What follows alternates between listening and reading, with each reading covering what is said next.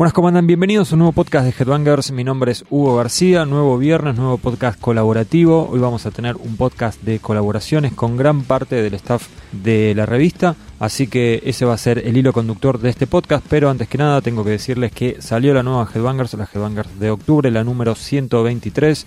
Como ya hace un buen tiempo, con dos portadas.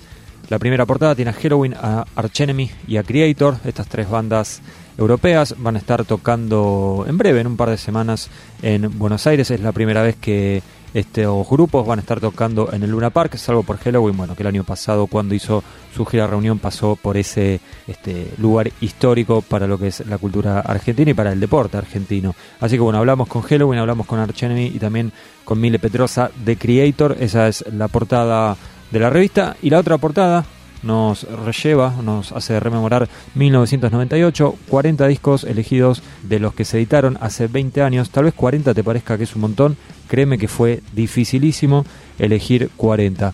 Tratamos de hacerlo lo más variado posible porque fue un año con mucha diversidad en cuanto a los lanzamientos. Hubo discos muy influyentes, otros polémicos, algunos muy exitosos y también algunos bastante originales. Así que salió una especie de informe con discos... Eh, que van de un extremo al otro dentro del metal, inclusive en cuanto a los, a los subgéneros ¿no? del metal, que ya sabemos que el heavy es un, un estilo muy eh, abarcativo. Y bueno, acá tenés desde el power de Blind Guardian o de mm, Halloween a, no sé, el rock de, mm, de Kiss. Ahí obviamente fue, era momentos de esplendor de, del, new metal, ¿no? Tenemos a, Korn, tenés a Dickinson, tenés el, el death metal de Nile, qué sé yo, eh, System of a Down, artistas muy difíciles de clasificar como Devin Townsend bandas históricas del death metal como Dead, justamente la banda de Chuck Schuldiner. Bueno, no, no voy a spoilear ni adelantar todo el, este informe en barra ranking, pero bueno, y lo hicimos como venimos haciendo eh, hace un par de años eh, en Headbangers en cuanto al estilo del informe, ¿no? Recopilamos declaraciones, además de la, la data obvia, para que no sean reviews, ¿no? Así que esas son las dos notas principales, pero también hay entrevistas con Obscura, con Alkaloid, con Rivers of Nihil, ¿sí? Tres bandas bastante poco conocidas, por decirlo de alguna manera, en, en, Argentina. Eh, hay póster de Nightwish, sí. También está toda la cobertura de los shows de Cannibal Corpse, de Napalm Dead, de Nightwish, de Take, Destruction, Killing Shock, Razor, Marduk, I y seguramente me estoy olvidando de alguno más. Bueno, las secciones de siempre, las reviews y todo eso que ustedes ya saben. Headbangers 123 ya está en las calles, sigue a 95 pesos. Seguimos haciendo malabares para no aumentar. Espero que si les interesa apoyen y recuerden, como siempre, que la revista viene con el código para escuchar la versión completa de estos podcasts. Vamos a comenzar, sí, con este podcast que nos tiene acá reunidos y vamos a tener recomendaciones, como ya saben, recomendaciones que van de un extremo al otro, ¿no? Música, documentales, libros, notas, páginas web, canales de YouTube, lo que se te ocurra. El primero que va a comenzar con la recomendación es Fede Fusco. Yo voy a recomendar dos discos, uno más viejito, eh, que para mí debería ser un clásico, pero definitivamente no lo es. Me refiero a Heart of a Killer de Winter's Bane. Esta era la banda donde cantaba eh, Ripper Owens antes de entrar a, suplantar a Rob Halford en, Judas Priest. Ellos eran una banda tributo que además tenían material original. Inclusive en algunos shows primero presentaban lo suyo, después se empilchaban y bueno, y hacían de tributo a Judas. Em, ya para el 93, después de un par de demos, eh, lanzan este disco en el que básicamente toman el sonido de, del Painkiller eh, esa última actualización del heavy metal más, más filoso, más técnico, más asesino en sí, eh, la música. Lo hacen propio, le agregan algunos elementos más progresivos de, a, lo, a lo y, se basan en, el tipo de concepto que utilizaba King Diamond. Atrás de las canciones hay un, hay un, concepto, las letras se basan en bueno, una historia eh, de un asesino que es condenado a muerte, después se dan otros sucesos. Muy interesante de seguir a través de las, de las líricas. La verdad que Lou San Paul tuvo un gusto exquisito en el armado de las canciones. No sobra nada, no falta nada, son muy, muy certeras las canciones en sí, aprovechando al máximo a, Ripper Owens y, bueno, de vuelta los riffs y, los armados y los, los fraseos y todos los que son los machaques, todo eso es, es la verdad que es, eh, es muy... A ver, no tienen nada de original, pero están muy bien aplicados eh, y las canciones terminan, bueno, impactando. Eh, inclusive, bueno, si me dan a elegir entre los mis discos favoritos de Ripper Owen, definitivamente este es el primero. No es que no me guste eh, lo hecho en Judas o lo posterior en Ice Earth o en sus solistas, pero acá se lo nota muy fresco y, está muy claro que las canciones fueron hechas para él eh, y él, digamos, las eh, las adornó al máximo con, sus capacidades. Eh, el disco en sí es de mis favoritos de heavy metal, obviamente no de los, de los primordiales, pero me encanta. Si tengo que recomendar un álbum que no sea de, las bandas digamos, más importantes, Maiden, Judas, Saxon, bueno, de la New Wave o algunas que otras, digamos, de primerísima, definitivamente podría recomendar este porque me encanta y creo que tiene que tiene todo debería tener un disco para, digamos, para cumplir eh, en eso de entretener a un fan del metal, del heavy metal en particular. El segundo álbum que quería recomendar es The Giant, de la banda Ahab, Ahab con B larga al final. Eh, estos son unos alemanes que hacen Funeral Doom y bueno, todas con una toda una temática importante sobre el océano, sobre la cosa náutica. Bueno, Ahab es el capitán del libro de Moby Dick, ¿no? El famoso clásico. Inclusive el último trabajo de 2015 eh, se llama The Boats of the Glen Carrig, que es, bueno, también otro libro sobre un naufragio. Bueno, para que se den una idea. Menciono esto porque, eh, a ver, eh, digamos, la parte de las letras es muy fuerte y tiene mucho que ver con eh, el formato de las composiciones. Eh, si bien ellos hacen Funeral Doom, tienen una cosa progresiva eh, muy fuerte en sus canciones. A ver, tienen una parte prácticamente acústica que se entrelaza con, bueno, con esa cadencia del Funeral Doom súper lenta, súper atrapante, con unos guturales extremos muy, muy adelante.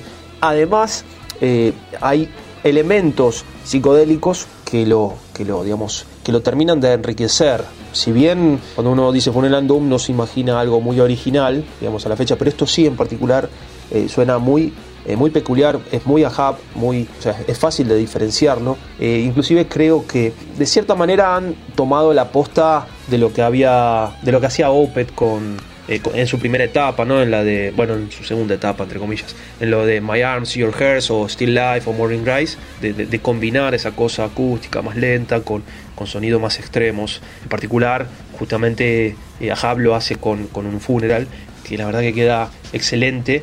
Eh, a nivel, inclusive a nivel sonido, a nivel, producción es, es, es, increíble. Hay algunos videos en YouTube de, digamos, de la banda en estudio y bueno, es muy interesante verlo. La verdad que me parece la banda es muy atrapante. Elijo este disco, pero podría haber elegido cualquiera de los cuatro, inclusive el último me parece que es el más progresivo, pero em, con The Giant me enganché muchísimo.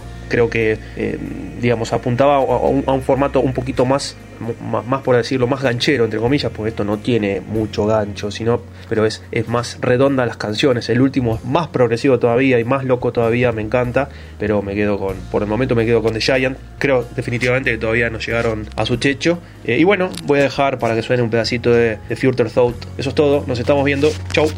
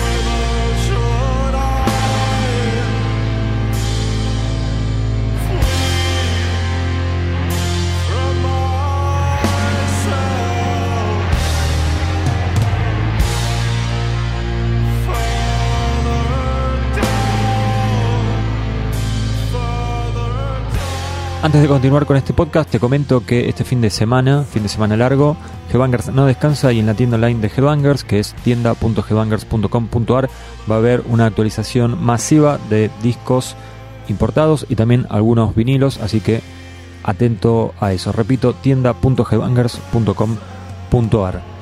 Les había comentado que este podcast iba a ir de un extremo al otro, pero el comienzo es bastante musical, así que es el turno de Ernesto Tito de Mar. Bueno, como estoy recién llegado del recital que dio Nick Cave en el estadio Malvinas Argentinas, la verdad que quería aprovechar para recomendar un poco a este artista, que no es un artista del cual hablemos mucho en, Headbangers, pero si bien no hace él estrictamente heavy metal ni nada parecido, de seguro que ha influenciado a muchísimos nombres de la, de la escena de la escena de metal, ¿no? En general, especialmente a los géneros más oscuros eh, como ser el, heavy, el, metal, lo que es el gothic metal o incluso el black metal, eh, pero también sin dejar afuera lo que es el, metal tradicional o incluso bandas de metal industrial, puede ser de, de cualquier subgénero del metal porque es uno de estos artistas polifacéticos cuya obra siempre trasciende las, las, fronteras de lo que puede ser su, su círculo inicial, ¿no? Y de hecho muchísimos artistas lo han nombrado como artistas no del heavy metal de, los que nosotros solemos eh, hablar o, o tratar en, Headbangers lo, lo, han citado o lo citan a Nick Cave como una, como una influencia muy importante. Eh, Nick Cave es un cantautor que siempre se ha dedicado a... Mm, siempre ha tenido un estilo muy particular, usando cruza de géneros, cosas del blues, cosas del jazz, cosas, eh, cosas del country, canciones que son muchas veces no cantadas sino habladas, tiene mucho de esto de, hacer de sus letras poesías y un poco narrarlas. Muchas de sus canciones narran historias reales, otras inventadas y otras son, digamos, poesías bastante abstractas que, no, tienen una línea conductiva bien definida. Pero desde ya que es un artista muy teatral, muy dramático y su música es eh, muy oscura.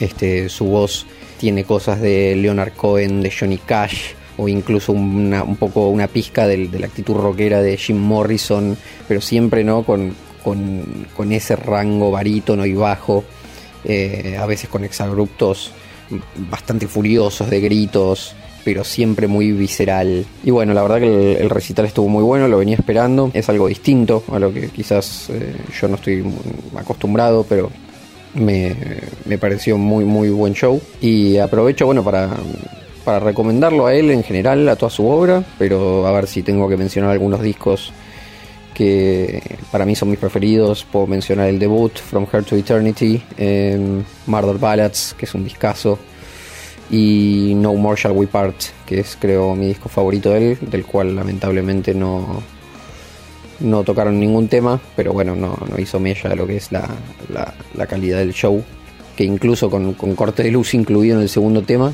que por suerte duró muy poco, eh, salió a flote y, fueron dos horas y cuarto más o menos de una muy buena demostración de, rock o de buena música en sí y no tanto de rock. Y bueno, por otra parte, para no perder la costumbre, voy a recomendar algo relacionado con mis favoritos Blind Guardian, quienes eh, con motivo de la, de la reedición de toda su discografía en formato de vinilo, tanto de vinilo y de CD, eh, remasterizado y remixado, lo que me da un poco de miedo, porque creo que son las dos palabras más peligrosas de la, de la industria discográfica.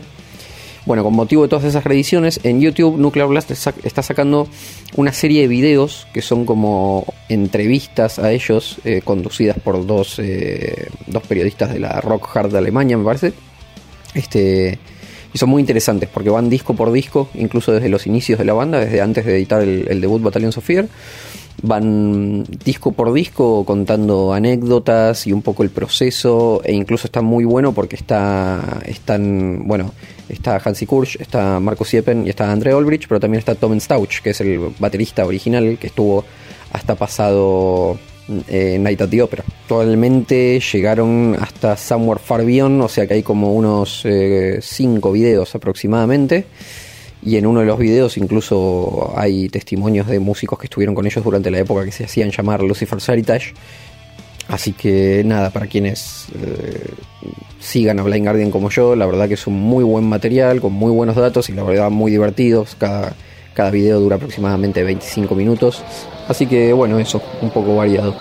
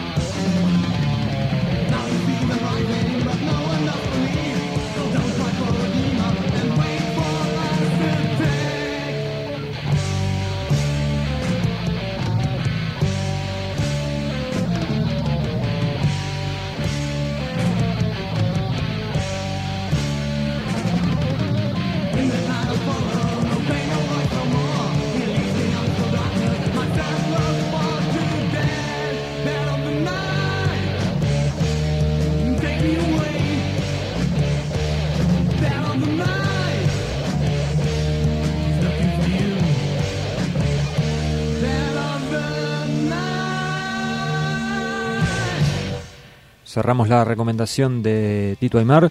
Te había comentado que este podcast iba a tener de todo. Ahora vamos a tener una recomendación para los que les gustan las películas.